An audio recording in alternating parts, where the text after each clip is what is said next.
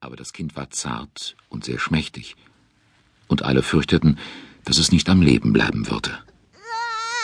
Sag, lieber Mann, was können wir nur tun, damit es zu Kräften kommt? Es ist sehr klein und so schwach. Meine liebe Frau, ich glaube, wir müssen mit dem Schlimmsten rechnen. Mein kleines Töchterchen, bitte geh nicht wieder fort von uns. Wir sind doch so froh, dass wir dich haben. Vielleicht haben wir Glück und es wird groß. Trotzdem, wir wollen es schnell.